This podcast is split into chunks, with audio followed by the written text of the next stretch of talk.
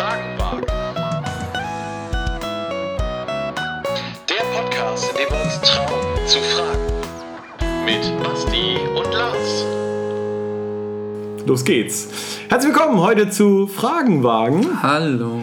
Heute äh, mit einem Special Gast. Zu dem kommen wir aber gleich noch. Vorher natürlich wieder unsere Ansagen. Basti hat eine E-Mail-Adresse. Ja. Basti at fragen-wagen.de. Genau, ich habe lars at fragen-wagen.de und ansonsten haben wir eine großartige Telefonnummer, die da lautet 0162 454 6277. Ihr könnt es auch ansonsten auch nochmal bei uns auf der Homepage alles nachlesen. Instagram, Facebook und Twitter macht es auch noch möglich, Kontakt mit uns zu haben. Traut euch, uns zu schreiben und einfach mal zu sagen, was ihr so denkt über uns, über das, was wir so tun. Und vielleicht habt ihr auch einfach selber Fragen. So, das war ja Werbung in eigener Sache.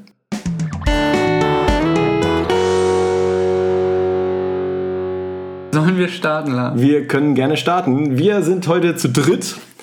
Nachdem wir jetzt Juhu. äh, das letzte Mal wieder einen Zweier-Talk hatten, heute haben wir einen Gast und das ist der Jonas. Hallo Jonas, schön, dass du dabei bist. Ja, vielen Dank, dass ich dabei sein Hi. darf. Ja, mega cool. Jonas, erzähl doch mal ganz kurz erstmal, wer bist du eigentlich, wo kommst du her, was machst du eigentlich so? Schuhgröße. Die Schuhgröße ist ganz wichtig, ja, äh, tatsächlich. Und erzähl erstmal. Ja, ich bin äh, Pastor in der Nordkirche. Ähm, ganz, Oh. Seit ganz kurzem. Ja, Oh. so schlimm ist das echt. Also ich habe Theologie studiert, äh, habe jetzt Vikariat gerade hinter mir. Das ist äh, eine Ausbildung zum Pastor, quasi nach dem Studium. Und ich bin gebürtiger Hamburger und bin froh, auch jetzt in Hamburg gelandet äh, zu sein. Und hattest du noch weitere Fragen? Deine Schuhgröße fällt Meine mir Schuhgröße. direkt ein. Ja, 42, wenn es normal ausfällt. Okay, alles klar. Kann auch mal 41 sein. Ei, ei, ei, Ja. okay. Ah, sehr gut. genau. Basti ist nicht mehr so alleine an der Stelle. Ja. Okay, äh, Theologe. Theologe kenne ich ja auch, aber du bist jetzt irgendwie den Weg zum Pastor gegangen. Erzähl mal, ähm, du, wo hast du studiert? Äh, in Hamburg, Greifswald und Berlin. Habe also so eine kleine Nord-Ost-Tour gemacht. Ja. Kann man in, also könnte man in Hamburg an der Uni komplett von Anfang bis Ende Theologie studieren? Okay. Genau, man kann immer überall von Anfang bis Ende studieren. Man behauptet immer, man sollte wechseln, weil das angeblich gut sei. Und dann habe ich das auch mal gemacht. Ja. Und? War Ja. das so? Ja, ähm, stimmt schon. Also man ist von den Professoren ja so ein bisschen abhängig Ja. und Theologiestudium ist durchaus lange. Also ich habe sechs Jahre studiert und wenn man dann jeden Tag oder jede Woche da die gleichen Leute hört, dann kann es vielleicht auch irgendwann ein bisschen langweilig werden. Okay, also hast du die Vielfalt an der Stelle genossen und die Dozenten in den verschiedenen Orten. Zumindest offiziell. Faktisch habe ich natürlich nur woanders Spiegel Online gelesen. Aber ähm, ich war in anderen Orten. Studenten, Woanders nicht zur Uni gegangen. Ja, genau, es war schön, auch woanders nicht zu, nicht zu gehen. Ja, genau, auch mal anders feiern und so. Ja. Hm, ja, ja, unterwegs sein, genau. Äh, okay, und dann hast du, dann hast du irgendwann deinen Abschluss gemacht, also dein, dein Examen. Und dann bist du ins Vikariat gegangen, schätze ich mal. Genau, richtig. Also wir haben zwei Examen. Das erste, damit darf man dann ins Vikariat. Das geht dann so rund zweieinhalb Jahre. Da arbeitet man mehr oder weniger schon normal als Pastor. Echt, so Aber- lange geht das Vikariat. Boah. Genau. Ganz unterschiedlich von Landeskirche zu Landeskirche. Ja, ich ich glaube, die Hamburger sind da relativ, also die Nordkirche ist da relativ Ich so hatte irgendwie Mittel. ein, ein Jahr im Kopf. Aber Nee, anderthalb, glaube ich, ist das geringste, wenn ich mich jetzt nicht ganz täusche. So, irgendwie so ungefähr Okay. bestimmt. Aber ich glaube, drunter geht nichts. aber das ist schon bezahlt, oder? Genau, es bezahlt jetzt nicht so, also Na, guck ihn dir an, der ist reich wie, wie Bolle. Nee, aber ist, also, er ist schon bezahlt. Also schon- genau. man, man man, kann kein schon Lebensunterhalt ja, man kann auch in. Hamburg leben. Ja. Also das ist schon in Ordnung. Genau. Okay. Ja, und da hat man aber immer noch so einen Anleiter, also einen Pastor, der ähm, da ist, wo man, also man wird einer Gemeinde zugeordnet und da arbeitet man, man hat aber immer wieder so Ausbildungsseminarwochen und man hat eben vor allem diesen Anleiter, der guckt, ob man auch alles ähm, also richtig macht oder der ihm hilft, hinterher zu sagen, so machst du die Beerdigung, aber nicht nochmal. Genau, vielleicht solltest also- du die rote Nase einfach weglassen. Genau. genau. Ja, ein bisschen weniger vorher trinken wäre gut. Ja, okay. Genau, das ist jetzt anders als Pastor, jetzt gibt es keinen mehr, der äh, mir auf die Finger guckt. Jetzt wirst du quasi so direkt in eine Gemeinde reingeschickt und äh, darfst mal ausprobieren. Ja, genau. Ich werde in die Gemeinde reingeschickt. Ich weiß auch noch nicht genau, wie das wird, aber ich weiß, dass ich jeden Sonntag jetzt da bin und Gottesdienst halte und predige und bin mal gespannt, wie das ist, wenn man wirklich jeden Sonntag früh aufstehen muss. boah, ja. Ja, ja. Morgens um 10 dann auch richtig? Weißt noch ja, also ich bin ja für die Verschiebung. Ja, klar. Erste Amtshandlung. So, Ab nächster Woche. Pastor Göbel ist jetzt Zehnter. hier. ich kann mir mittags gut vorstellen, so 13, Ah, okay. 14 Uhr, da wäre ich wach. Ja, Ähm, oder sonst so ein Abendgottesdienst 17 Uhr. ja ist auch schick. Aber ich weiß nicht, was meine Gemeinde davon hält. Das müssen wir nochmal ausdiskutieren. Ja, vielleicht solltet ihr mal drüber reden, bevor wir gleich hier qua Amt hier. so, also ich habe hier mal ein paar ganz Sachen gesehen. andere Seiten aufgezogen. Ja. Ähm, wenn du jetzt so an deine, äh, so, also du bist jetzt durchs Studium gegangen, wir haben auch vorhin gerade mal kurz drüber gesprochen, wo du sagst, so wegen, es ist halt erstmal so der theoretische Teil und da äh, so lernt man noch nicht viel für Gemeinde, also noch nicht so, ja, noch nicht, so- nichts Praktisches in dem Sinne. Ähm, trotzdem auch wichtige Sachen bestimmt, also tut man ja auch, ist ja auch manchmal auch ganz nett, sich über Dinge Gedanken zu machen. Aber jetzt bist du dann im Vikariat gewesen, da hast du so deine ersten Erfahrungen in der Gemeinde gemacht und bist auf Menschen gestoßen. Leute, die irgendwie Gemeinde leben. Ähm, Gibt es da irgendwie so eine Sache, wo du sagst, das hat mich, das hat mich überrascht oder das, das war so, das war irgendwie so eine Sache, wo, wo ich irgendwie noch nicht so mit gerechnet habe oder wo ich noch nicht so vorbereitet war oder wo du Ich war nichts besonderem- vorbereitet. Warst auf muss man mal vorbereitet. Okay. ehrlicherweise sagen. Das ist ein Zeugnis jetzt fürs gegen das Theologiestudium an der Stelle wieder. Obwohl es, glaube ich, in vielen Studiengängen so ist, oder? Also, äh, ich habe BWL studiert, also ja, so Wirtschaftswissenschaften studiert. Und da ist ja genauso, wenn du dann später im Job bist oder im, Vorher im Vorfeld habe ich ähm, in der Schule eine Ausbildung für einen Rettungsdienst gemacht. Wenn du da den ersten Patienten siehst, ist ja genauso. Also, irgendwann kommt der Punkt, wo du von der Theorie in die Praxis kommst. Ja. Ja, also genau, sehe ich ähnlich. Gleichzeitig, natürlich wünschte ich mir, dass das Theologiestudium schon mehr Praxisinhalte hätte. Das wünschen sich aber wahrscheinlich viele Das andere wünscht sich auch jeder Studiengänge Student schon. Ähm, genau. Ja, aber deswegen wirklich Neuland. Also so vor meiner ersten Beerdigung, klar, habe ich gedacht, uiuiui, Ja, was soll ich denn jetzt mit meinen, also damals 28 Jahren, den, den da erzählen? Ähm, Ja, wird das, glaube ich. Lief alles super und war alles toll, aber trotzdem, klar, echt vor den meisten Aufgaben gut Respekt. Und was mich überrascht hat, war, glaube ich, tatsächlich, also ich bin neu ähm, in die Gemeinde gekommen, in diese Vikariatsgemeinde und wollte ein Projekt starten und bin deswegen rumgelaufen zu, zur Feuerwehr, zum Verein, zu was weiß ich. Und immer wenn ich gesagt habe, ich komme aus der Osterkirche, also da, wo ich ähm, das, mein Vikariat gemacht habe, dann gingen die Türen auf, weil die Pastoren so ein gutes Standing hatten. Ah. Also da war ganz viel wirklich so über Echt noch ähm, persönliche Vitamin B und Genau, und ich habe gedacht, ja, wenn der Pastor da halt, also ich sag mal, gut dran ist oder wenn er irgendwie gute Arbeit macht auf so einer menschlichen Ebene, dann gehen eben ganz andere Türen auf. Ja. Und das hätte ich in der Stadt zumindest gar nicht so erwartet, dass das immer noch so ähm, pastoren- und personenbezogen ist. Das also hat mich im positiven Sinne auf eine Art überrascht. War für mich gut, weil eben da, wo ich war, war schon irgendwie alles so ein bisschen geebnet. Ja, und ich ja. musste nicht sagen, oh, kommt, lasst schon mal die Kirche hier ein Plakat Ja, aufhängen, ja. sondern es war, nee, kein Problem. Kein Thema. Okay. Das kann natürlich dann dementsprechend auch wahrscheinlich andersrum laufen, genau. Also wenn, wenn Ja, der Vorgänger dann äh, vielleicht oder, oder ja, wenn du als Vikar dann irgendwie missbaust, dann haben die Pastoren das wieder auszubügeln.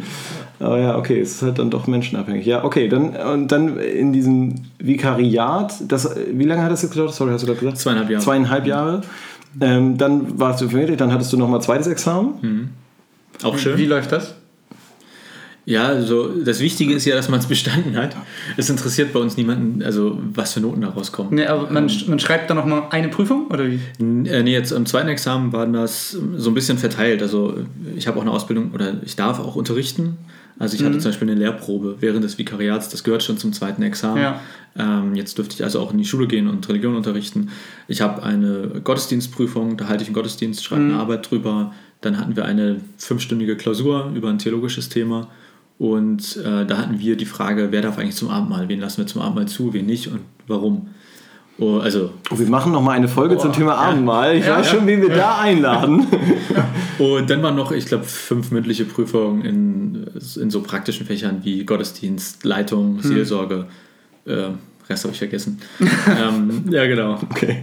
Aber das ist, also, da will natürlich auch die Kirche, niemand hat das Interesse, dass man da durchfällt. Ja, also, wer okay. einigermaßen anständig sich vorbereitet, der Ja. kommt dann auch durch. Das ist jetzt nicht so die härteste Prüfung. Okay, also Welt, nicht so das wie, wie, wie Jura, die sich irgendwie einschließen für ein halbes Jahr, weil sie das Staatsexamen schaffen. Das habe ich beim ersten Examen gemacht. Da habe ich mich äh, ein halbes Jahr, dreiviertel Jahr eingeschlossen. Und Echt? Ja, das war Ist auch das echt nicht schön. Das echt? kann ich So keinem empfehlen. Also das Theologiestudium ist toll, ja.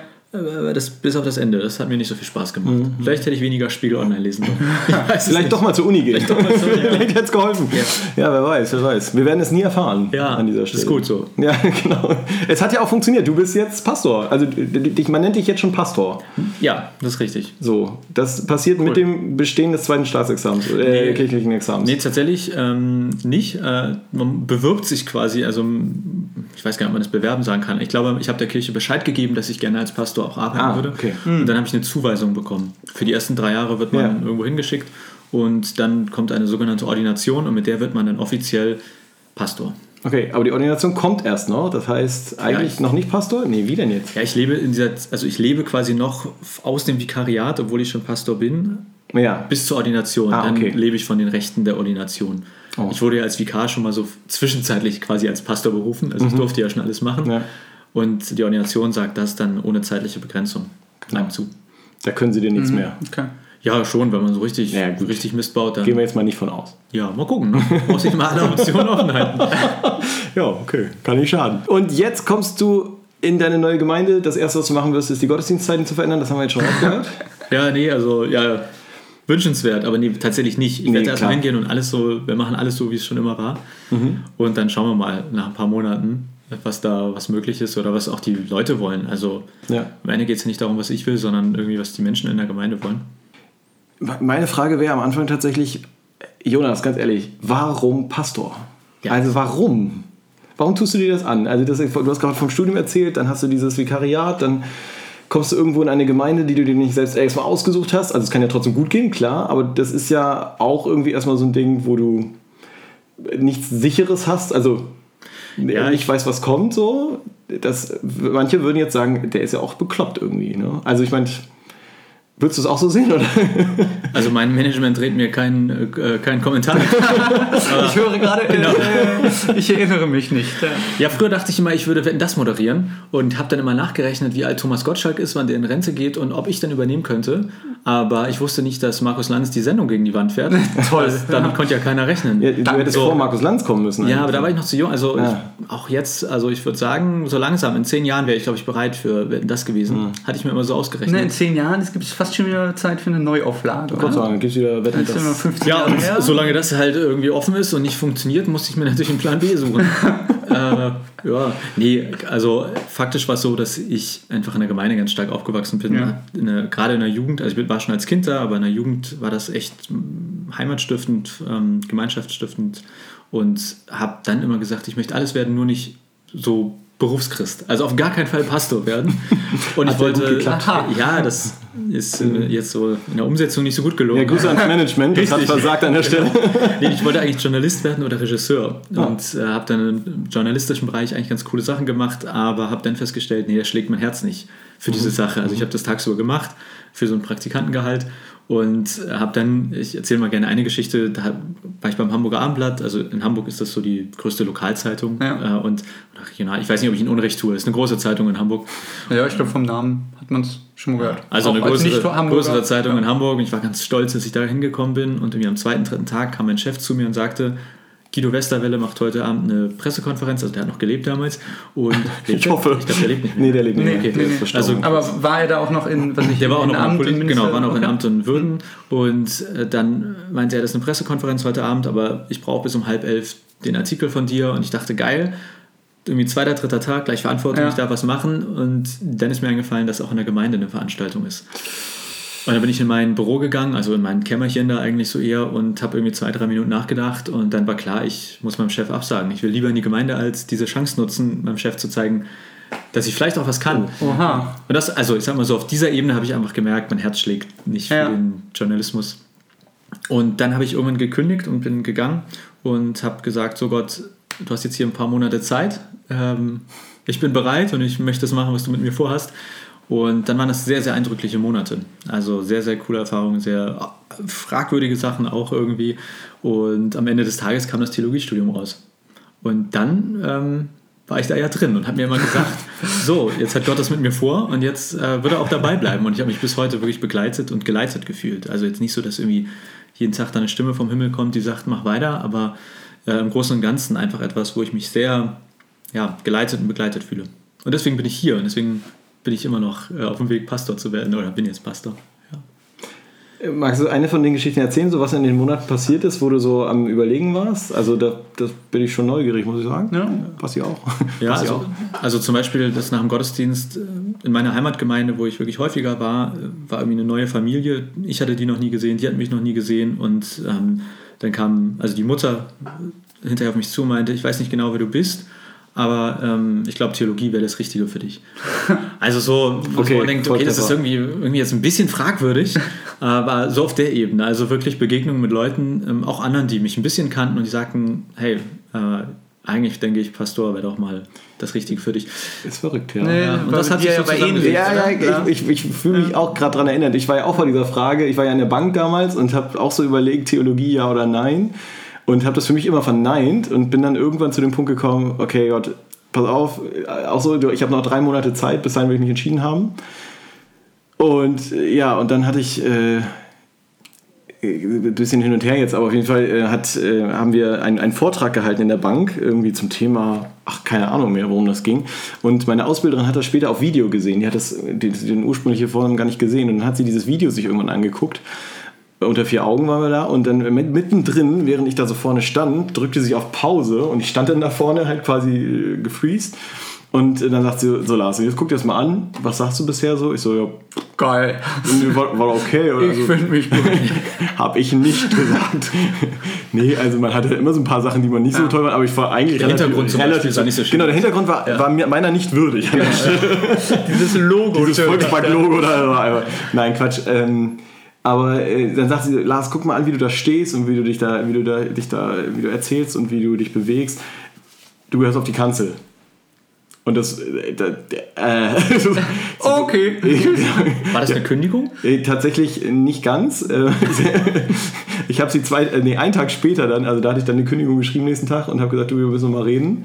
Dann habe ich sie wieder unter vier Augen gehabt und habe gesagt, hier übrigens, bitteschön, was ist das denn? Ja, meine Kündigung. Doch, echt, einen Tag später Einen Tag später, ja. Ja, für mich war das dann klar. Ja. Also dann an dem Zeitpunkt spätestens war es klar. Und äh, dann sagte sie so, hä, wieso, wieso denn das jetzt? Ich sage, naja, du, eigentlich hast du es mir, äh, also du wolltest das ja so. Wieso denn, was hast du? Ja, ich habe gesagt, du hast gesagt, du gehörst auf die Kanzel. Er sagt so, das war doch so nicht War gemeint. das war doch nicht so gemeint. Ja, und auf einmal war sie mich los. Ja, das war, ja, also ähnlich, genau, verrückt. Aber es war nicht nur so, ich sag mal, irgendwie so, so freakige Sachen. Ganz eindrücklich war auch, ich war im Joanneum. Das ist eine, auch eine Ausbildungsstätte, ich glaube, für kind, Kinder und Jugend, na, für Mitarbeiter in der Verkündigung im Kinder- und Jugendbereich oder so ähnlich. Also auf jeden Fall äh, habe ich mir das eine Woche angeguckt, habe da so eine Besuchswoche gemacht und habe mit dem damaligen Leiter, Burkhard Weber, auch gesprochen. Und ich fand das sehr eindrücklich, weil er meinte, Jonas, am Ende des Tages musst du es entscheiden. Also Gott nimmt dir nicht die Entscheidung ab. Du Ja. kannst jetzt hier ganz viele Eindrücke sammeln, du kannst, Ja. fühlst dich vielleicht total gestärkt in eine Richtung, aber du musst es entscheiden. Und dann kannst du dir sicher sein, Gott geht schon mit dir. Also das war für mich dann auch nochmal ganz wichtig, dieses zu wissen, ich muss jetzt nicht warten, bis irgendwie das Zeichen am Himmel steht, sondern Mhm. Ja. ich darf mich irgendwie auch ganz entspannt, darf ich mich entscheiden und sagen, er geht schon mit. Und wenn es der falsche Weg ist, dann geht er auch mit und Mhm. dann stellen wir irgendwann fest, dass wir nochmal woanders abbiegen oder äh, nächste Möglichkeit bitte wenden. Es gibt ja tatsächlich auch Möglichkeiten, mit einem Theologiestudium andere Sachen zu tun, als Ja. Pastor zu werden. Habe ich mal gehört. Habe ich auch gehört. ja.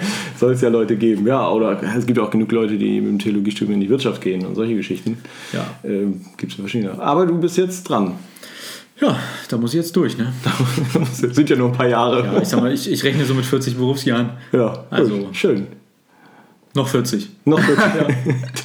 Vielleicht hole ich mir so einen Abreißkalender. Der wird. Ich stelle mir gerade vor, wie dick das Ding dann wird. Ja, nee. Es kann ja auch gut werden, ne? Ja, es kann auch gut werden. Es wird bestimmt auch gut. So wie ich dich erlebe, wird das bestimmt mega. Ja, äh, Kirche. So, jetzt sind wir aber jetzt hier sowas von mitten im Thema. Jetzt äh, Gemeindepastor und so. Jonas, ich, du machst ja so ein paar Dinger, die ja so ein bisschen, also bist ja sogar schon im Fernsehen gewesen, habe ich gesehen, ne? Bist Ja, bist ja, aha, äh, Das also wir haben einen für alle. Beteiligten, aber so war das nicht Ja, es, es gibt ein paar Gesichtsbaracken, da finde ich schwieriger, aber eine andere Geschichte. ähm, nee, aber, äh, sorry, böses Wort und so, ne? Äh, genau, nee, er ist, schon, er ist schon berühmt tatsächlich, ja, ja, er war schon im Fernsehen.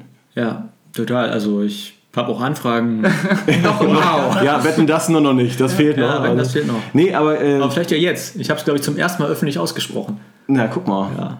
Tatsächlich, guck mal, das bei Fragen. Also, wenn, wenn du dann wetten das machst, lädst du uns mal wieder ein. Ja, mal gucken, wie groß ihr denn seid. du machst uns dann groß, sag ich dir.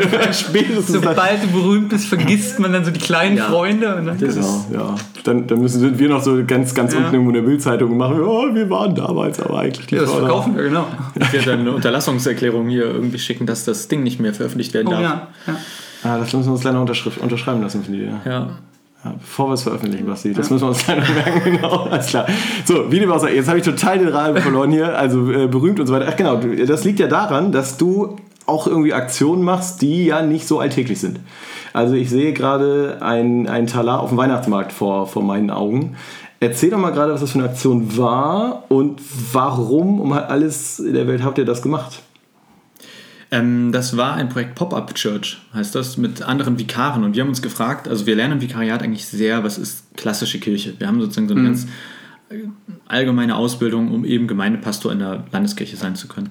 Und ähm, wir wollten mit Pop-Up Church und so ein bisschen rausgehen und quasi neben, den Klassen, neben dem, was wir als normales lernen, uns ausprobieren. Und haben uns gefragt, wie sieht Kirche eigentlich an den Orten aus, wo die Menschen sowieso sind? Also meistens machen wir in Kirche etwas und wollen, dass die Leute zu uns kommen. Ja. Wie ist das, wenn wir, also als Pastoren, als Kirche dorthin gehen, wo die Menschen sind, zum Beispiel auf dem Weihnachtsmarkt?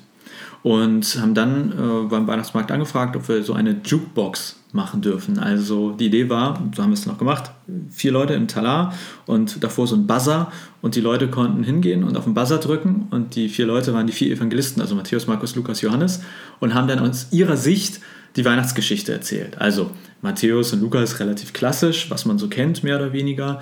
Äh, Markus hatte gar keine Ahnung von der Weihnachtsgeschichte und hat einen Witz erzählt. Johannes hat auch in dem Sinne ja keine Ahnung von der normalen Weihnachtsgeschichte und hat dann was ganz Theologisches gebracht. Irgendwie am Anfang war das Wort und das, also so haben wir, die Idee war halt, dass die Leute auch zwischendurch wechseln können. Und dann hat man halt kurz Markus gehört und dann hat man bei Matthäus gebuzzert und hat der weiter erzählt und so weiter. Und so haben wir einfach überlegt, hey, im Weihnachtsmarkt, da muss doch die Weihnachtsgeschichte erzählt werden. Und ähm, genau, das war eigentlich ganz lustig. Also äh, wir standen da in so einer Krippe tatsächlich, da war eine Krippe aufgebaut Cool. mit unseren Talan und haben die Weihnachtsgeschichte stundenlang erzählt. Wer warst du von den. Ähm, Ich war der Aposteln? Animateur. So. Äh, Ich stand davor und äh, habe immer zwischendurch sozusagen die Leute, den Leuten erzählt, was wir eigentlich sind. Also, ja, ja. äh, wir sind Pop-Up Church und wenn sie Lust haben, Drücken Sie, drücken sie hier und Deswegen Moderator bei Wetten das. Ja. So, ne? Ja. Also da kommt schon wieder durch. Ja. Ja, gut, und ich war zu schlecht, äh, einen der anderen Posten auszufüllen. Also, Warst eines Evangelisten nicht würdig, meinst ich konnte mir die Weihnachtsgeschichte nicht mehr. Also, Äh, Wäre doch hier, was war das? Markus, dann die Rolle gewesen. Ja, das stimmt. Ja. Tatsächlich, Markus, so einen Witz erzählen, das hätte ich noch hinbekommen. Aber meine Witze sind nicht so gut. Das ist das Problem an der Sache. Ja, ja. Ähm, genau, und wir waren auch auf dem Hamburger Dom mal und haben uns ähm, auch in Talar, auf, also der Hamburger Dom ist so das größte, der größte Jahrmarkt Ja. in, in Hamburg. Und haben uns dahingestellt mit Fragen. Ich hatte zum Beispiel die Frage, hatte Jesus Eier? Äh, Auf so einem Schild umhängen um Talar und äh, es war an Ostern und es ging eben um die Frage, also wir wollten mit den Leuten einfach über Ostern ins Gespräch kommen. Jemand anderes hatte irgendwie äh, schon mal auferstanden äh, als Frage. Also auf einer etwas lustig humorvollen Ebene wollten wir den Ja, Menschen provokativ, lustig. ja, irgendwie einfach mal an den Orten, wo die Menschen eben sind, über Ostern reden. Genau, das waren so, so Versuchsprojekte. Und da war die Kirche irgendwie, also die Öffentlichkeitsarbeit der Kirche auch ganz interessiert daran und hat uns eben irgendwie begleitet und äh, ein bisschen was geschrieben oder gefilmt. Und ja, das ist, das versteckt sich dahinter. Ja, und also sag doch nochmal, also warum genau habt ihr das gemacht? Also du hast gerade gesagt, von wegen die Weihnachtsgeschichte gehört auf den Weihnachtsmarkt oder Das war eine Experimentier, also eine Ja. Spielwiese, ein Experiment, um eben einfach mal ein Gefühl dafür zu bekommen, was passiert, wenn wir im Talar an einen öffentlichen Ort gehen. Was, der Talar war ja auch eigentlich nur, um auszudrücken, wir sind Kirche. Also wir hätten uns ja auch mal so hinstellen können, aber dann, Ja. wo ist der Unterschied zu den Zeugen Jehovas oder zu irgendeinem anderen Heini, der halt da steht und irgendwas erzählt? Also der Talar war eigentlich nur erstmal ein, ein Bild für uns als Kirche. Es hätte theoretisch auch was anderes sein können. Aber eben die Grundfrage, sich oder sich der Sache auszusetzen, dahin zu gehen, wo die Menschen sind und denen das erzählen, was wir vielleicht auch sonst in Kirche erzählen, bloß eben in einem Format und in einer Sprache, die auch außerhalb unserer Gemäuer klappen kann oder funktionieren kann. Ja. Was habt ihr da so erlebt? Also wahrscheinlich von, von A bis Z alles, dass die Leute vorbeigehen und es sie nicht interessiert? Oder bleiben Leute stehen, hören sich das an? Oder gab es auch wirklich provokative, ähm, ja, erzählenswerte Begegnungen? Also wirklich die ganze Bandbreite von Beleidigung. Also wir haben keine Gewalt erlebt, Ja, okay, aber ja. also wirklich Beleidigungen und äh, Leute, die äh, sich also irgendwie selbst verletzt fühlten durch das, was wir gemacht haben oder einfach Kirche scheiße fanden Ja. oder es doof fanden, dass jetzt auch noch auf dem Weihnachtsmarkt ihnen die Weihnachtsgeschichte erzählt wird. Also es ist ja auch so eine, aber eben auch ganz viel äh, Positives, ganz viel, also Leute, die, die das spannend fanden, interessant fanden, die Ja. dann auch ganz andere Fragen gestellt haben. Also wenn man erstmal im Gespräch war, dann kommen eben die, die klassischen Fragen auch. Dann erzählt jemand vom verstorbenen Ehepartner Ja. oder von irgendeiner Frage, die schon länger irgendwie einen bewegt oder mit die man mit sich herumträgt. Also es war schon, also im Weihnachtsmarkt weniger, auf dem Dom stärker, so, ein- so ein Öffner für Gespräche, ein Opener, um ins Gespräch zu kommen. Hast du da einen Eindruck, was das, also wahrscheinlich war das eine gewisse Bandbreite von Fragen, aber gibt es so, gibt's so Fragen, wo du sagst, da, da, das tragen die Menschen wirklich mehr mit sich rum? Also es, ich mein, ähm, unser Titel ist ja so ein bisschen Fragenwagen. Es scheinen ja auch so Fragen zu sein, die man sich sonst, also man geht nicht in die Kirche, um die Frage zu stellen. Jetzt ist die Kirche mal da, dann kann man mal fragen. So höre ich das gerade ein bisschen raus. Ja, ich glaube, in dem Sinne wäre eher Antworten wagen das, Ja. das Prinzip, weil ich glaube, dass wir als Kirche, als, als Christen eben schon, wir haben ganz spezielle Antworten, die zum Teil niemand anderes gibt. Also auf, auf seien es spirituelle oder religiöse Fragen, haben wir eben christliche Antworten, die sich natürlich auch unterscheiden, je nach sozusagen, also wir drei würden wahrscheinlich auf viele Sachen auch unterschiedliche Antworten geben. Es wären aber immerhin irgendwie christlich geprägte Antworten. ja. Und da glaube ich, war bei Pop-Up Church eher die Sache, sich den Fragen aussetzen und dann Ja. Antworten wagen. Und wenn jemand, äh, wenn es um Tod geht, eben von Auferstehung zu reden und es zu wagen, Mhm. von dem zu reden, was man, worauf man vertraut, was man glaubt oder woran man selber eben vielleicht auch etwas, sowas wie, woraus man Kraft ähm, schöpft oder dergleichen. Also da war eher die andere Sache. Ja, das also das war tatsächlich meine Frage. Also im Sinne von, sind bestimmte Fragen auf euch zugekommen, so, auf die ihr An Antworten geben Und solltet? gibt es da so die typischen Fragen, habe ich dich verstanden? Genau, also so gibt es, also gibt es, gibt es in der Menschheit Fragen, wo du sagst, das sind, also das, das haben wir öfter gehört. Also du hast jetzt gerade Tod jetzt Ja. gerade rausgegriffen. Also dafür haben wir es natürlich zu wenig gemacht, Ja. um eigentlich eine repräsentative Ja, gut. Äh, Antwort geben zu können. Und da müssen wir jetzt irgendwelche Religionsstudien oder Sozio Sozi soziologische Untersuchungen. Ähm, bei uns sind schon die Klassiker angekommen. Also die Leute beschäftigt, äh, Missbrauchsfälle in der Kirche, äh, warum Ja. gibt es Ja. Leid, wieso glaubst du überhaupt an einen Gott, wie kann es Gott geben, wenn? Ähm, Okay. Also das waren schon, ich würde sagen, so die, die Klassiker-Fragen, die man irgendwie, die, die glaube ich, ja, die auch ein bisschen zeitlos sind auf eine Art. Es hat uns keiner gefragt, du, was ist eigentlich Sünde? Oder ähm, ist Jesus eigentlich wirk- wirklich auferstanden? Oder also das waren jetzt nicht so speziell christliche Dinge, sondern eher, sage ich mal, allgemeine religiöse Fragen, die auch zu vielen anderen Gottesvorstellungen oder anderen Religionen gepasst hätten. Ja. Äh, ja, das würde ich schon sagen. Es waren äh, große Fragen, die aber allgemein gestellt wurden. Also ich finde das Projekt deswegen irgendwie so cool. Also ist das jetzt beendet, dadurch, dass ihr jetzt alle Pastoren seid? Oder? Nee, das ist jetzt äh, sogar ähm, größer geworden, würde ich sagen, oder zumindest in der Theorie größer geworden. Eine aus unserem Kurs, die arbeitet jetzt, oder sie ist, ich weiß gar nicht ganz genau, Kirche im Dialog heißt das. Das ist eine Einrichtung ähm, innerhalb der Nordkirche. Und da, ich weiß gar nicht, ob sie das leitet, aber ich glaube, sie ist da, ich glaube, sie ist Kirche im Dialog sozusagen. Und ähm, das Projekt hat sie dort mit angegliedert. Also Pop-Up Church ist okay. jetzt quasi ein, ein Teil von, von Kirche im Dialog. Und unsere Hoffnung ist, dass Pop-Up Church eher so etwas werden kann wie ein ähm, Netzwerk oder eine Plattform, wo Menschen, ganz viele verschiedene Menschen Ideen einbringen können, wo man als Kirche erstmal rausgeht und was ausprobiert. Also vielleicht irgendjemand in Flensburg sagt, hier, ich habe übrigens mit meiner Gemeinde letzte Woche das probiert, kann es äh, dann, Ah, okay. Dann wird es Teil von Pop-Up Church und dann kann ich mal gucken, hey, das in Flensburg war ja total spannend, probiere ich vielleicht auch mal aus. Also so in die Richtung gehen unsere Gedanken, aber äh, noch unkonkret und ist ja. gerade alles so in der Findungsphase. Ja, aber gerade gerade das ist ja so ein besonderer Moment, ne? So Ein spannender Moment. Ja. Ja, genau. Ja, cool. Das, das passt ja eigentlich zu unserer zur Grundidee dieser Folge.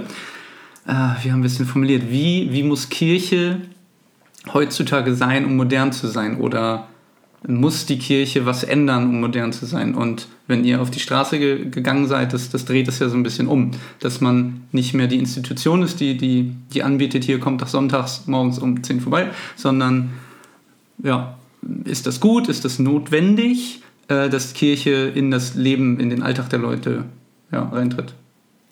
Wobei ich, also ich, ich bin immer, mh, also ich vertrete nicht die These, dass Kirche modern sein muss oder moderner sein muss, sondern, oder müssten wir jetzt definieren, was wir mit modern meinen, Ja, aber ja. eigentlich ist mir eher wichtiger, dass, dass Kirche quasi in so eine Vielfalt bietet, wie auch die Menschheit bunt und vielfältig ist. Also ich glaube gar nicht, dass, es, dass das Problem ist, ob wir modern oder unmodern sind, sondern eher, dass wir ein sehr einheitliches Angebot für eine sehr bunte Anzahl an an Menschen machen das ist das, was ich als größte Herausforderung der Kirche sehe. Eben so wie wir als Vikare sehr einheitlich ausgebildet werden und eigentlich alle ich sag mal, das, so, ein, so ein ähnliches Profil mitbekommen, nämlich ähm, der Gottesdienst wird so und so gestaltet, der findet erstmal Sonntagvormittag statt, wir singen aus dem Gesangbuch, wir singen mit dem, also das Instrument begleitet unsere Lieder und ja.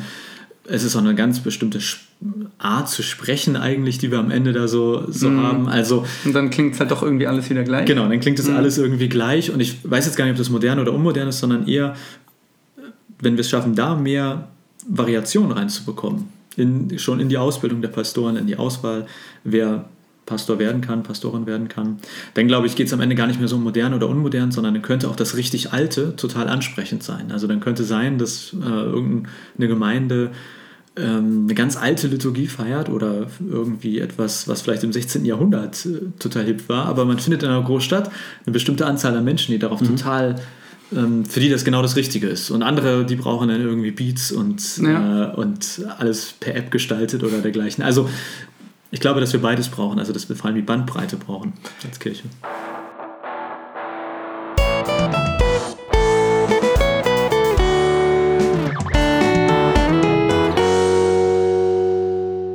Okay, das ist natürlich eine große Herausforderung, vor der der Kirche ja offensichtlich steht. Jetzt bist du aber Teil der Kirche, du bist jetzt Pastor. Ja. Sag mir doch mal, was, wie würdest also wie gehst du denn jetzt ran in diesen Job? Also was, äh, also wenn du sagst von wegen, vielfältig sein und auf die Leute eingehen, die da sind. Wie, wie macht man das? Also irgendwie Wahrscheinlich wirst du jetzt auch nicht die Antwort haben, aber, aber wie, ist denn, wie gehst du denn rein in diesen Job mit diesem Ansatz? Erstmal ausschlafen. Das ist, das, ist das Wichtigste. Ja. Das zweite Wichtige ist Sola Fritz Cola. Also, das ist äh, von Martin Luther leider nicht überliefert, aber das ist. Das ist, das das ist auch, glaube ich, tatsächlich so. mehr ein Göbel als Luther. Was ist Sola? Also, es gibt ja die Eigentlich. vier Soli von. Äh, also, ich, ich weiß gar nicht, ob Martin Luther die selber gesagt hat oder ob die hinterher ihm so zugedichtet wurden. Ähm, kam auf Deutsch. Also, allein die Schrift ja, das ist sozusagen nur die Bibel, ah, ja, auf, ja. auf, der Bibel so alles aus, ähm, allein Gnade, allein Christus und allein der Glaube, das sind so die vier Soli. Und meiner Meinung nach gehört eben noch Sola Fritz Cola dazu, weil ohne Fritz Cola kann man einfach nicht gut arbeiten. Ähm, das ist auch ein Problem, weil ich inzwischen schon, glaube ich, leicht in der Abhängigkeit bin. Aber ja, so klingt es tatsächlich ähm, ja, ja, Thema Sucht. Thema Sucht. Tatsächlich lieber die Abhängigkeit von Christus und so. ja, äh, also Einmal glaube ich, dass ist, ich glaube wirklich, dass in unserer Kirche leider noch viel zu viel an den Pastoren und Pastoren, also dass es mit denen steht und fällt. Deswegen glaube ich, dass ja. die größte Herausforderung ist, eine bunte also bunte Pastoren in diesem Beruf zu bekommen. Und das bedeutet für mich, dass eben nicht nur Leute, die sechs Jahre studiert haben, Pastoren werden können, also an der Uni, Hochschule studiert haben. Lars freut sich ja. Ja, also ich, ich sage das jetzt nicht wegen dir, sondern nee, nee, schon klar. Ähm, ich habe das in meinem Blog mal A- und B-Pastoren genannt, weil es gibt bei Kirchenmusikern A- und B-Kirchenmusiker. Ja, ja. Die einen haben irgendwie, glaube ich, grob drei Jahre was gemacht, die anderen vier, fünf Jahre. Die anderen 50 Jahre und sind immer noch dabei. Und ich denke mir, warum nicht auch bei Pastoren, dass man sagt, es gibt Leute, die... Ähm, die haben drei Jahre Theologie irgendwie, sei es eine Ausbildung, sei es ein Studium gemacht, die anderen haben eben sechs Jahre ähm, gemacht mhm. und die sind aber meiner Meinung nach beide erstmal grundsätzlich genauso fähig, Pastoren zu werden. Na, und wenn man da erstmal so, so eine bunte Palette hat, glaube ich, dass die Kirche auch bunter wird, weil jetzt, du hast ja gefragt, was, was möchte ich machen? Ich komme ja aus meiner Haut am Ende nicht raus. Also ich, ich kann mich nicht so weit verstellen. Ich werde immer das machen, grob, wo ich mich wohlfühle, was ich gerne mache, was ich kann. Aber ähm, wenn ich jetzt also ich werde wahrscheinlich nie so der coolste und hippeste Typ sein, der irgendwie mit den Jugendlichen, ähm, also ich, ich glaube, es gibt so Grenzen. Also egal wie ich denke, ich möchte diese Menschen erreichen, ich werde sie nicht erreichen. Oder nie so wie jemand, der wirklich aus diesem Milieu kommt. Deswegen wünsche ich mir erstmal quasi Pastoren, die aus allen möglichen Milieus kommen. Mhm. Also, weiß ich nicht, ein Rocker und äh, einen ganzen Investmentbanker und also also ein paar so, Frauen werden auch noch total gut an ja, der das Stelle. Das gilt immer alles für weiblich natürlich. Ach auch. so. Ja, Frauen dürfen auch. Äh, Frauen dürfen Frauen auch. dürfen auch ja. äh, mitmachen. Dürfen auch. Ja. genau. Und deswegen sozusagen glaube ich, dass jetzt irgendwie so eine einzelne Person nie sagen kann, wie Kirche aussehen muss. Ich könnte mal sagen, wie ich gerne Kirche gestalten würde. Ja. Und ich kann nur darauf hoffen, dass möglichst vielen Menschen das auch gefällt. Ähm, und dass ich Menschen finde, die auch ähnlich Kirche denken und denen Ähnliches an Kirche wichtig ist. Aber sozusagen meine Grundkritik ist eben, dass wir aktuell sagen, es gibt so ein Prinzip und das ballern wir einfach über die gesamte Gesellschaft einmal rüber. Wem es gefällt, der kommt und wem es nicht gefällt, äh, der hat Pech gehabt. Also wer eben nicht Sonntag früh aufstehen möchte und die Musik von vor 200 Jahren mit einem ja. Instrument von vor wann, wann auch immer hören möchte, der hat halt Pech gehabt. Ähm, genau, und deswegen bei den Pastoren ansetzen und Pastorinnen natürlich auch. Es gibt ja einen anderen Ansatz. Ähm, hilf mir weiter, Lars, ob das äh, neu ist oder nicht. Ähm, es gibt ja so viele Berufskollegs, also irgendwie ähm, Einrichtungen, wo Menschen, die gerne mh, im christlichen Rahmen, in, in, in Kirchengemeinden arbeiten würden, die aber nicht an der Uni oder an einer Hochschule Theologie studieren, sondern die an ja, meist privaten Hochschulen oder äh, Privatkollegs dann Ausbildung machen oder ja, auch Studiengänge machen. Ähm, ist das eine neue Entwicklung? Also wie lange gibt es das schon? Weil man, dann wird man nicht Pastor, aber man kann ja, so wie du auch, in einem Berufskolleg, in einer Hochschule, in einer ja, Privat, Privathochschule ähm, Jugendreferent werden oder da gibt es ja andere Bezeichnungen noch für. Ja, das ist schon äh, weite, weite Frage hier. Also es gibt diese Ausbildungsstätten gibt es schon lange. Also Okay. äh, Tabor ist nicht ewig lang zum Beispiel, also da, wo ich studiert habe an der Hochschule, ähm, das ist nicht, äh, noch nicht ewig eine Hochschule.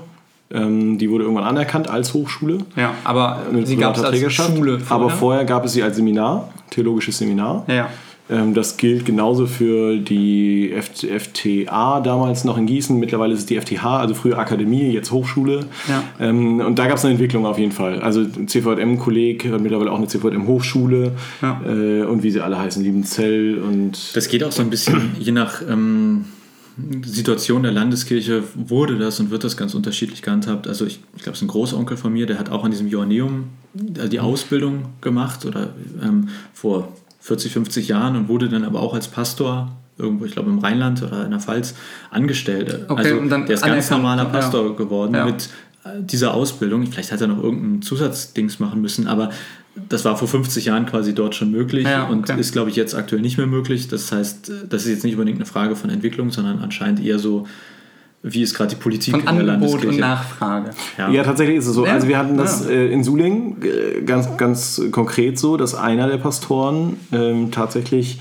ursprünglich kein äh, examinierter Pastor war, also kein The Theologe in dem Sinne. Okay. Der wurde dann auch genauso, was, was Jonas gerade gesagt hat, äh, im Nachhinein halt äh, ja, auch ordiniert. Irgendwie weiß, über ja, ein, Vikariat, dass die Kirche das schon. Nee, nee, nee ich glaube nicht, dass es da nochmal extra Vikariat gab, sondern ich, ich glaube, man hat einfach gesehen, okay, du hast diese Ausbildung und äh, das ist eine theologische Ausbildung Ja. und wir, wir suchen gerade dringend, deswegen nehmen wir dich. Also, ne, man hat Ja. Personalmangel, was der Kirche jetzt ja wieder vor- bevorstehen wird. Und Das dann wird ja irgendwann über, über Erfahrung oder Zeit. Ich glaube, die haben tatsächlich noch irgendwie so ein Seminar gemacht, also so eine Zusatzqualifikation und dann hat man gedacht, okay, also bevor wir niemanden haben, bist, halt bist du dann halt dabei. Ja. So.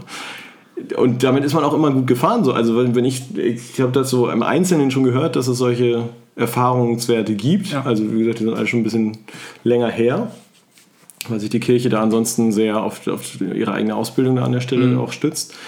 Aber äh, man hat eigentlich auch gute Erfahrungen damit, gerade weil man dann eine Vielfalt äh, auf eine andere Art und Weise nochmal hat. Das Ja, stimmt, das klar. kann ich mir vorstellen, dass das eine Stärke ist, dass man dann doch äh, hauptamtliche Menschen hat, die eben nicht an einer, an einer Hochschule studiert, also an, einer, an der klassischen Uni Theologie Mhm. studiert haben, sondern die ja, vielleicht ein bisschen praxisnäher, ein bisschen auch pädagogischer begleitet, ähm, ja, dann einen Abschluss haben.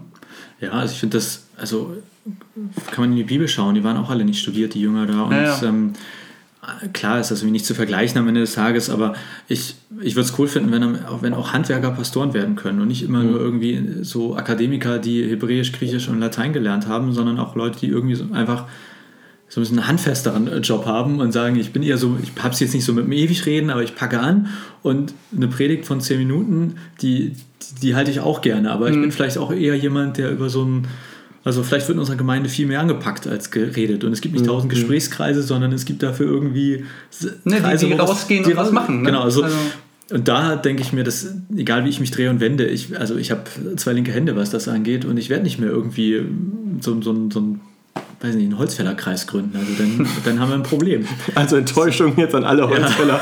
Jonas wird es nicht tun. Ja, okay. Ja, ähm, und das finde ich schade. Also, dass wir, also mein Vikariatskurs ist sehr bunt und es sind sehr, sehr fähige Leute, Mhm. aber wir sind eben trotzdem uns auf eine Art ganz ähnlich. Also, wir haben alle eben Theologie studiert. Ja, alle landeskirchlich, Theologie. wir sind, wir sind am Ende alle Akademiker, die irgendwie, wir lesen gerne Zeit. Ähm, so, wir fahren wahrscheinlich Spiegel alle, Online. lesen alle Spiegel online, Trinken alle Fritz Cola. Ja, ich habe sie noch nicht alle missioniert, aber ähm, Ja, ist es ja. ja, es ist nicht leicht. Manche Es gibt Hamburger, die nicht äh, Fritz Cola trinken. Ja, das sind die schlechten. Ja. Nein, manche wissen ja noch gar nichts von ihrem Glück. Du weißt schon, das schneiden wir alles nicht raus. Ne? Ja, es ja. bleibt alles so drauf. Aber es wird doch anonymisiert, ne? Ja, ja, genau. Wir werden deinen Namen so gut wie piepen nie sagen, raus, oder? auch kein Bild zeigen, gar nichts davon. Genau, sehr schön. Ja. Ja, Okay. Das ist das eine. Also, dass ich mir eben wünsche, erstmal schon durch, durch quasi Pastoren oder Pastorinnen eine, eine Vielfalt zu haben.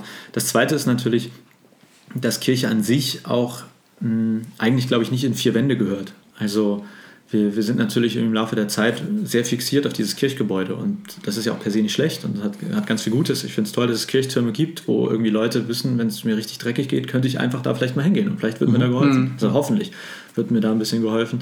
Und gleichzeitig denke ich, dass schon auch äh, eine große Chance daran liegt, diese vier Wände oder diese Gemäuer zu verlassen und sich eben wie Pop-Up Church mal auszusetzen. Was passiert da draußen? Was passiert, wenn wir Kirche ohne festen Ort denken, sondern vielleicht mit wechselnden Orten. Was passiert, wenn wir Kirche auch wieder als Hauskirche denken, also in kleineren, ja, wenn sich hier bei euch in der Wohnung, äh, kann, sich da, kann da nicht auch Kirche sein. Und so in die Richtung glaube ich, dass auch, auch da viel, viel Chance dran liegt.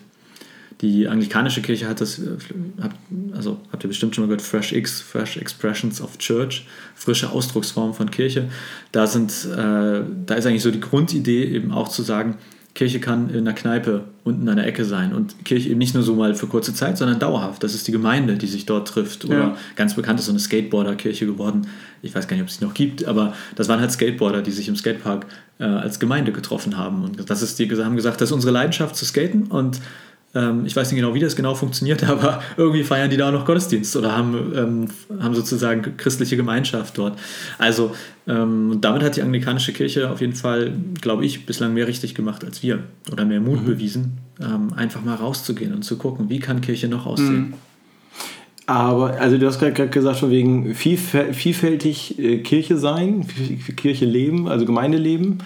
Äh, Es klang jetzt aber gerade so ein bisschen, wenn du sagst, wegen, da gab es diese Skateboarder, die haben da zusammen Gottesdienst gefeiert. Heißt es dann nicht letztendlich, dass man dann viele kleine Gemeinden hat?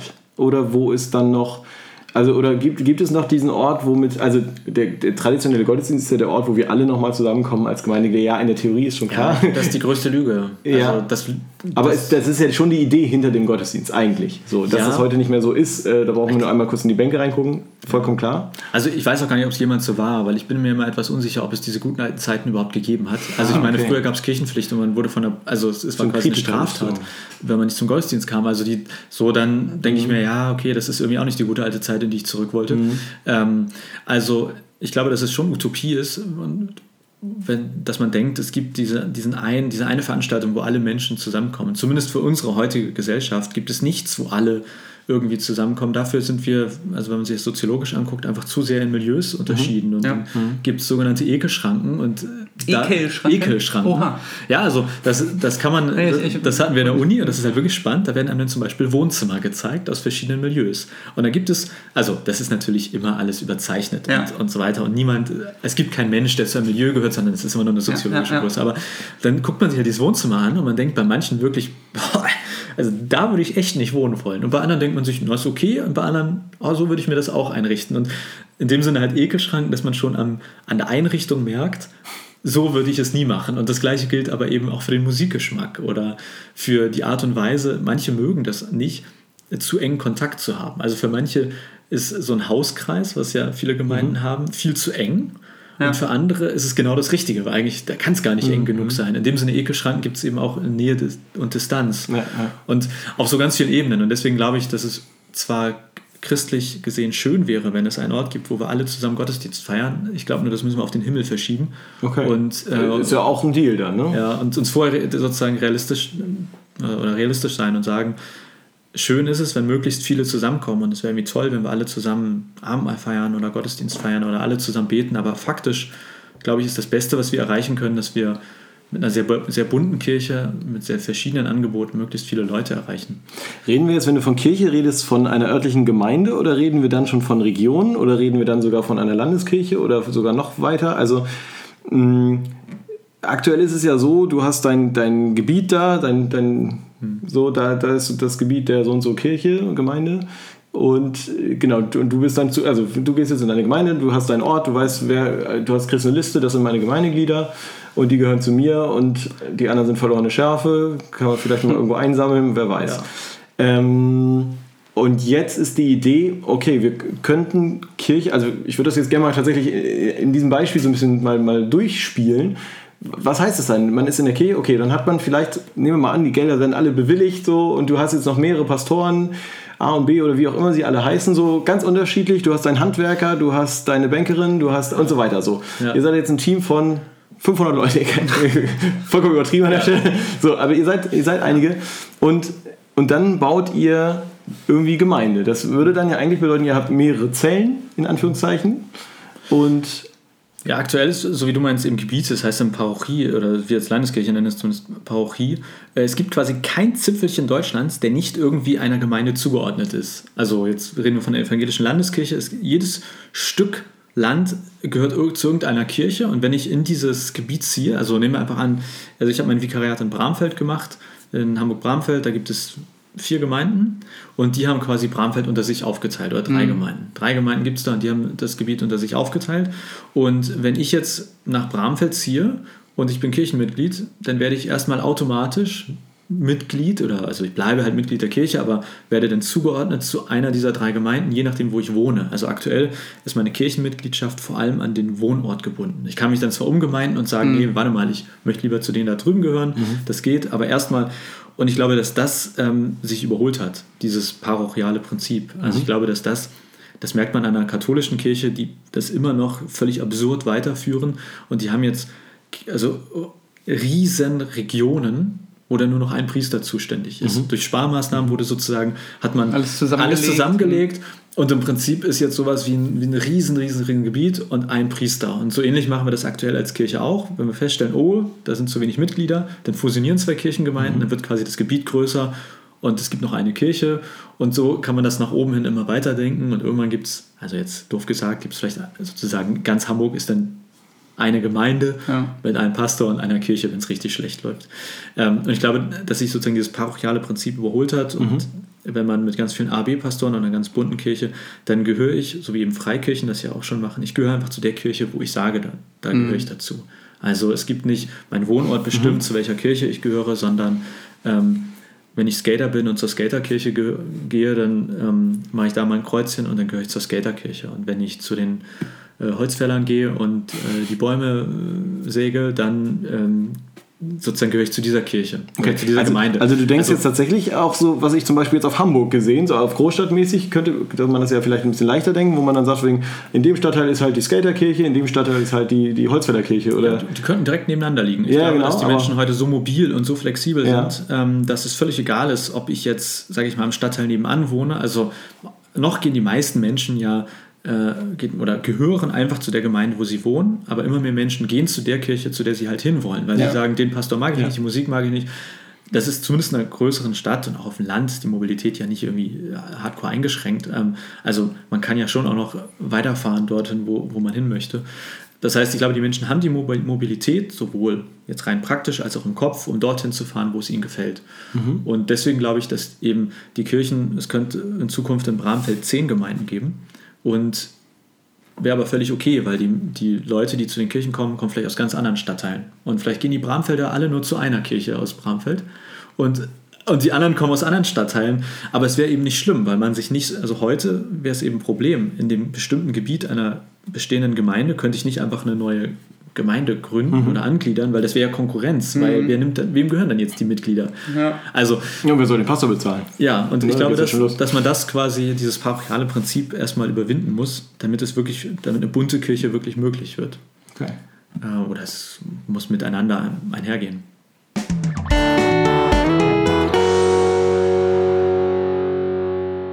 Also deine Vision ist jetzt, in, wenn du jetzt im Hinblick auf deine Gemeinde, die, die du jetzt gehst, ich komme ich, ich tritt dich da ja immer so ein bisschen, äh, erstmal so machen, wie du es halt machen musst, aber mit dieser Öff- Offenheit für, für Buntes, für Vielfalt.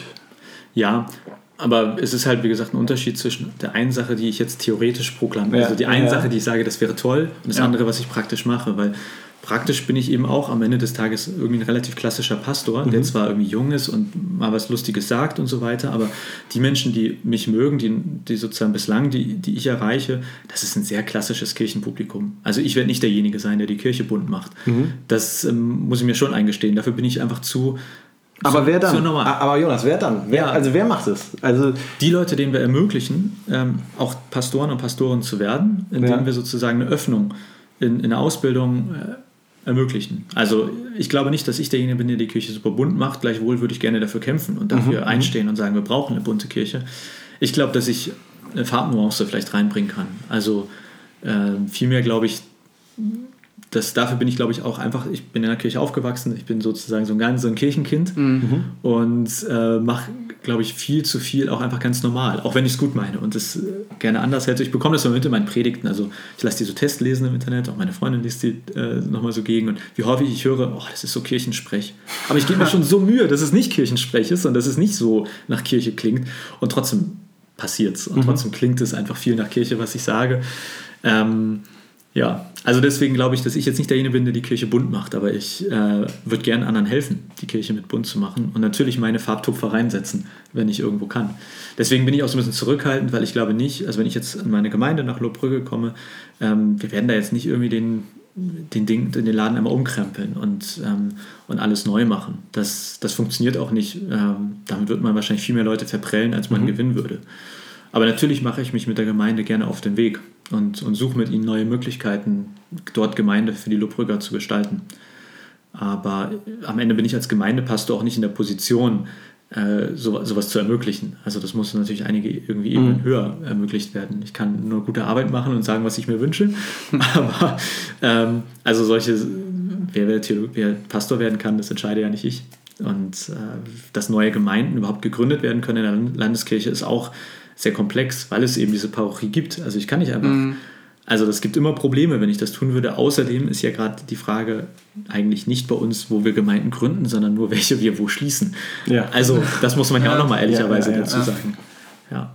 Aber ist dann der Schritt in die, oder hm, gibt man dann die Verantwortung an die Freikirchen vielleicht ab? Dass aus dem, aus der Motivation, dass vielleicht viele, viele Leute auch äh, sich in Landeskirchen nicht wiedergefunden haben, dann den Schritt gegangen sind und eigene Gemeinden gegründet haben. Also ich glaube, wenn man in größeren oder kleineren Städten, äh, Städten äh, mal Google bemüht, findet man schon echt viele Freikirchen inzwischen. Ja, ich bin, ich bin immer ein bisschen skeptisch, was die Freikirchen angeht. Also nicht, weil ich was gegen sie habe, sondern weil ich glaube, dass ähm, das Standing der Landeskirche einfach noch so gut ist, gesellschaftlich, äh, politisch auch, dass, dass, dass man fast keine Chance hat, mit einer freien Gemeindegründung auf so ein, so ein Anerkennungslevel zu kommen. Also ich glaube, dass es sozusagen aus meiner Sicht viel, viel sinnvoller und ähm, einfacher wäre, auf landeskirchlicher Ebene neue Gemeinden zu gründen, die quasi gleich zu diesem großen, anerkannten Verbund dazugehören, anstatt quasi, also ich würde jetzt nicht aus der Landeskirche rausgehen und, und die Farbtopfer nebenher setzen, sondern mein Anliegen wäre immer innerhalb dieser Landeskirche die Farbtopfer zu setzen und sagen wir eher dafür sorgen, dass die Freikirchen landeskirchlich anerkannt werden können. Also das ist ja beiderseitig bedingt, da müssen ja beide Seiten irgendwie aufeinander zugehen. Ja. Oder ich, so genau weiß ich gar nicht, woran das immer wie liegt und ob wer das eigentlich will und wer das nicht will, aber das würde ich erstmal ähm, erstrebenswerter, für erstrebenswerter halten, weil dafür mir viele Freikirchen doch wiederum auch eben nur so ein ganz spezielles Klientel erreichen und auch irgendwie sehr milieuverhaftet sind. Ne, ist ja äh, dann noch schwieriger zu fassen. Ich glaube, man hat, je nachdem, wie viel man mit Kirche zu tun hat, von der Landeskirche, also wenn ich so an evangelisch-lutherische Landeskirche denke, denke dann habe ich da auch ein Bild und, und kann schon grob fassen, für welche Werte, mit welchen Inhalten, also für was die stehen. Und bei einer Freikirche muss man sich, glaube ich, schon tiefer und länger mit beschäftigen, um festzustellen, okay, was vertreten die eigentlich? Und auch in einer Landeskirche wird man nicht mit allem einverstanden sein, aber eine Freikirche wird dann bestimmte Ide Ideale oder vielleicht Ideologien verfolgen und da braucht es wahrscheinlich eine Weile, bis man da dann durchdringt. Und das schreckt vielleicht tatsächlich Leute, die, die fremd sind, noch mehr ab.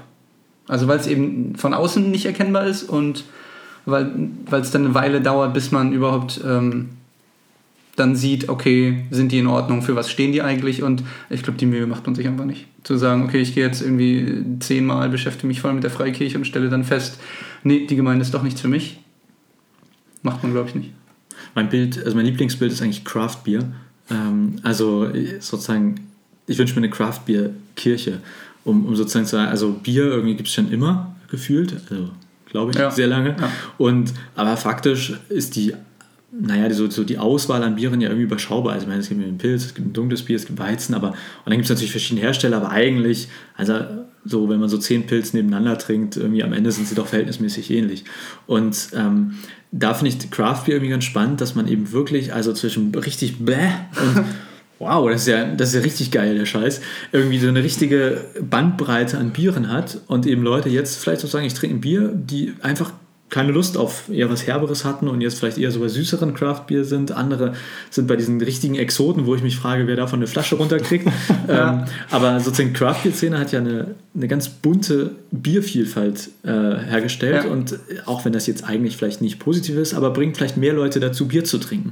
Und wenn ich das auf die Kirche umwandle, dann Jetzt glaub ich- positiv. Jetzt wird's positiv. Dann sozusagen, dass wir, dass es eben ganz viele Brauereien gibt, die ganz verschiedene Biere herstellen, aber es bleibt eben das gleiche, es bleibt Bier. Ja, Und also die, die, Ende die des Tages- Grundidee bleibt die gleiche. Mhm. Genau, also der Inhalt sollte ja irgendwie der gleiche Ja. bleiben, bloß eben in verschiedenen Geschmäckern äh, von und, und manches ist für mich eben bäh, aber vielleicht für Lars total wow. Und äh, manches ist für mich total lecker, ne? Und Ja. irgendwie so. Und ich denke, das ist auch Stärke unserer Kirche, dass wir eben nicht, es muss nicht allen alles gefallen. Also ich war in St. Petersburg im, auf Studienreise, habe zum ersten Mal die orthodoxe Kirche kennengelernt und also kann ich schon mal den, bei der katholischen Kirche sagen, das ist, vieles davon ist gar nicht meins. Also da, so, so die orthodoxe Kirche es war interessant, aber da, da wäre ich nicht Christ in der orthodoxen Kirche, glaube ich, weil die Form mir Ja. so krass nicht so zusagt. Und dann, wenn man sich dann mal anguckt, wie viele Katholiken es gibt, wie viele Orthodoxe es gibt und dann wie viele evangelisch-lutherische Christen es gibt. Also wow, fast keine lutherischen Christen. Und ich, also ich gehöre sozusagen weltweit, also sind 80 Millionen Lutheraner irgendwie auf der Welt und was haben wir irgendwie 2 Milliarden Christen? Ich weiß nicht, aber auf jeden Ja, Fall also verschwindend gering. Verschwi- also sehr Ja. gering der Anteil und Ja. das, was ich mit Kirche und mit Christentum verbinde, ist so diese lutheranische Version Ja. und schon katholi katholisch finde ich ein bisschen komisch und dann kommt das Orthodoxe und ich denke mir, wow, das sind alles Christen Also eigentlich. Christ ist dann doch nicht Christ, weil wir dann viel doch vom, vom, vom Gottesdienst, vom, vom Leben, vom Miteinander. von der Kultur, von der Geschichte. finden, ja. Also ich meine, so viel prägt das Christentum und dann denke ich mir, und dann gönnen wir uns nicht ein paar verschiedene Biersorten, obwohl es schon jetzt, sage ich mal, orthodoxe Christen gibt, Ja. katholische Pfingstler, es gibt so viele verschiedene Formen des Christseins. Aber wir als Protestanten trauen uns nicht, so ein paar Farbtupfer reinzubringen. Also denke ich, was, was ist denn los bei Und euch? ich glaube, also, das wird, wird zunehmen. Mir kam so dieser eine Begriff aus der BWL, äh, aus dem Studium wieder in den Sinn. In Deutschland ist das Diversity Seeking. Äh, ja, seit äh, in, den, in meinem Marketing äh, voll das Ding, auch was du für ein Bier meintest, dass es eben nicht mehr den einen Trend oder so die, die homogene Gesellschaft gibt, sondern ganz, ganz, ganz viele kleine Gruppierungen. Und ja, das wird sich vielleicht in der Kirchenlandschaft auch wiederfinden. Also wenn Gut, damals hatte man gar nicht die Wahl, da war man entweder katholisch oder protestantisch und man durfte untereinander nicht mal heiraten, nix so. Und jetzt sucht man sich überall im Leben, also ich suche mir das Bier, was ich mag, und da so sucht man sich dann auch irgendwie die Gemeinde, den Gottesdienst, den, der zu mir passt. Die Religion, die ich mag. Also, Ja, ja, genau. da Also geht damit ja schon ja los. an, ja. Mhm. Äh, Sich generell, erst also so der Supermarkt der Möglichkeiten, ne? Also du hast Ja, natürlich und da finde ich es schwierig. Also, Entschuldigung, dass ich jetzt nicht unterbreche, darf ich den Gedanken kurz reinbringen? Na gut. Das, also da fängt es dann an, wo stelle ich mir hm, zum, zum, im Supermarkt, wo stelle ich mir meinen Glauben hm, wie im Supermarkt zusammen. Wo ich sage, hm, Buddhismus ist interessant, da nehme ich so ein bisschen was von. Dann so Schicksal, ja, finde ich auch cool, der Weg ist vorherbestimmt. Dann brauche ich aber irgendwie noch, nee, einer, der sagt, dass ich böse bin, ist auch doof. Dann nehme ich noch ein bisschen Christian fällt bei dir gerade vollkommen raus, ne? dann nehme ich noch aber einen, äh, der an den kann ich mich wenden, wenn es mir schlecht geht. Dann hm, nehme ich ewiges Leben oder Wiedergeburt. Hm, was gefällt mir besser? Hm, weiß ich auch nicht. Und dann bist du irgendwie dabei, dann machst du dir so deinen ganz eigenen, deinen eigenen Gott, der- den es irgendwie gar nicht gibt. Also irgendwann Genau. bist du dann Deswegen ist es ja gerade gut, dass es, glaube ich, dass, dass, dass die Christen an sich schon so mindestens ein, zwei Dinge haben, wo sie alle gemeinsam irgendwie dran Ja. hatten. Wie sie dann damit umgehen, ist immer noch mal ein bisschen unterschiedlich. Ne? Wenn es ums, ums Bibelverständnis geht, ist so eine große Frage. Aber so dieses, dieses Jesus, also Christus ist, Christus ist irgendwie ganz zentral und das steht fürs also Ja. ne, das ist so das Mittel, der Mittelpunkt im Christentum. Ähm, ich glaube, selbst, ja, selbst da hätten wir Schwierigkeiten. Also ich, ich, ja, jetzt, ich stimme dir ganz zu, was du meinst mit irgendwie dieser Supermarktzusammenstellung. Gleichzeitig habe ich gerade gedacht, also ich, ich kenne das jetzt nur so aus Berichten, aber äh, manche afrikanische Strömungen des Christentums, die so verbunden sind mit, mit dem Ahnenkult Ja, oder mit, mit, mit noch Hexerei. Genau, wo ich denke, was ist los? Das, das könnt ihr doch nicht als Christentum bezeichnen. Also ja, da Ja. kommt irgendwie Christus drin vor, aber was, Ja. was betet ihr dann da noch alles? Also ähm, da, so, da merke ich so, okay, aber eigentlich das Christentum ist halt einfach ein Teil der Geschichte und immer ein Teil der Kultur gewesen. Und das ist, ähm, anscheinend ist es für Gott okay, äh, dass, dass es irgendwie auch so unterschiedlich gestaltet wird. Und also ich weiß genau, was du meinst. Ja. Es, ist, es fühlt sich total komisch an, wenn Leute sich ihren eigenen Glauben mixen. Und gleichzeitig denke ich, ja, faktisch haben das aber irgendwie Leute vor mir auch gemacht. Mhm. Und mein Glauben, den ich jetzt habe, der ist auch total verbunden mit, mit gewissen Ja, und der, der geht dann irgendwie zurück auf Luther, der gesagt hat, ich, ich ändere jetzt von der katholischen Kirche das und da. So, ne? Ja, genau. Und ich meine, so ein Großteil der Welt hat von, ist, ist gar nicht lutherisch geprägt, Genau. sondern irgendwie ganz anderen Strömungen unterwegs. und Ja. also, ja, deswegen denke ich, die Kirche ist, ist schon immer bunt gewesen und ist schon immer mit der Zeit gegangen und wird es wahrscheinlich auch diesmal machen. Also, weil weil es anscheinend gar nicht anders geht, weil wir als Kirche gar nicht anders können. Nur, ich glaube, dass sich die Gesellschaft eben außerordentlich schnell verändert oder immer schneller verändert und das im Laufe der Geschichte nicht immer so war. Also, wenn vielleicht Mhm. irgendwie Luther, da hatten die Leute ein bisschen mehr Zeit, also jetzt nicht in der Hochphase, aber so danach, sich sozusagen, glaube ich, damit anzu, da, da anzupassen. Ich glaube, dass da wir als Kirche gerade einfach ein bisschen langsam sind und nicht so richtig hinterherkommen mit all dem, was du eben meintest, sozusagen, dass die Gesellschaft in so viele kleine Grüppchen verteilt ist. Ja. Und ich glaube, wir leben noch eigentlich in so einer Welt, wo alle so, hey, also es gibt doch dr- drei Klassen, oder? Das Genau. ist doch so unsere Gesellschaft gerade. Ja. Ja, okay.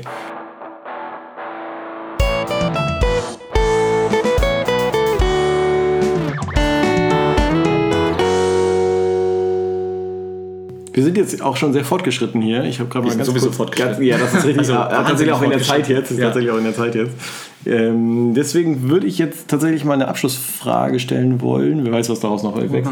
Aber ähm, so, wir haben jetzt über ganz viel gesprochen, über bunte Kirche und so weiter. Jetzt wäre so meine Frage, du hast jetzt ja gerade so ein bisschen gesagt, es ist halt auch total schwierig, das umzusetzen und so weiter, aber was, was würdest du dir für die Kirche wünschen, damit, also jetzt mal abgesehen von den Sachen, die wir schon gesagt haben, aber was, was würdest du jetzt konkret wünschen für Kirche, wie sie jetzt gerade ist, damit sie die Menschen erreicht?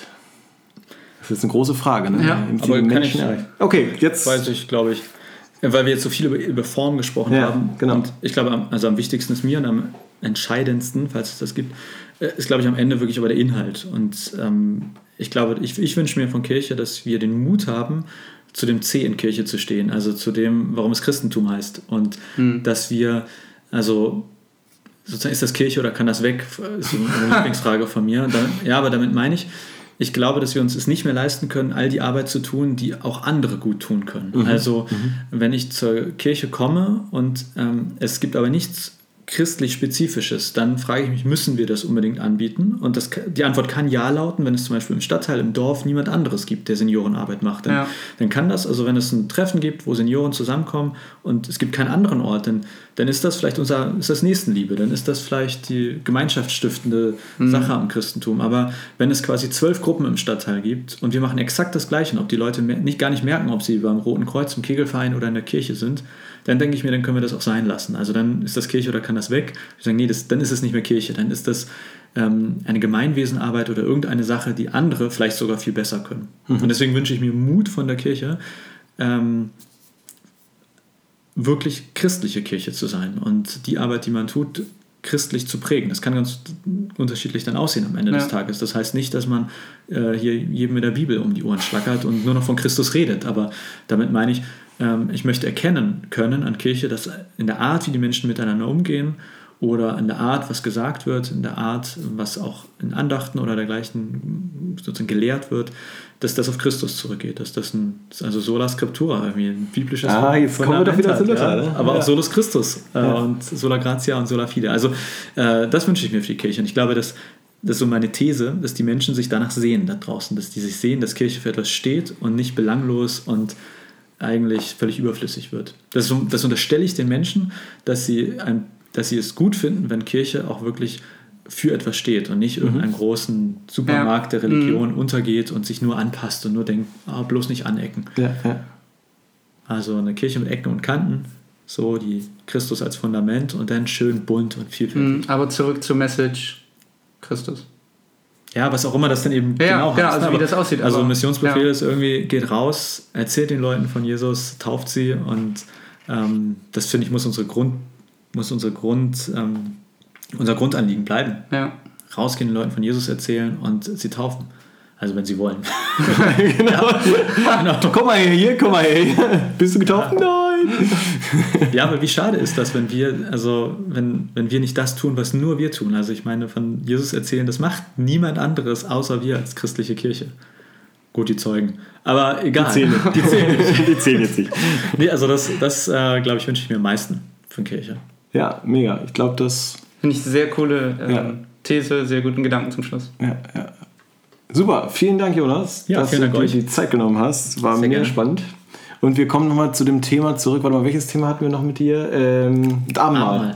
Genau, da, da kommen wir Und Süchte, Solas. Äh, Und, und Abendmahl. über Süchte Süchte, müssen wir auch noch reden. Ja, ich sehe schon, es wird, es, wird, es wird eine Reihe mit Jonas geben noch.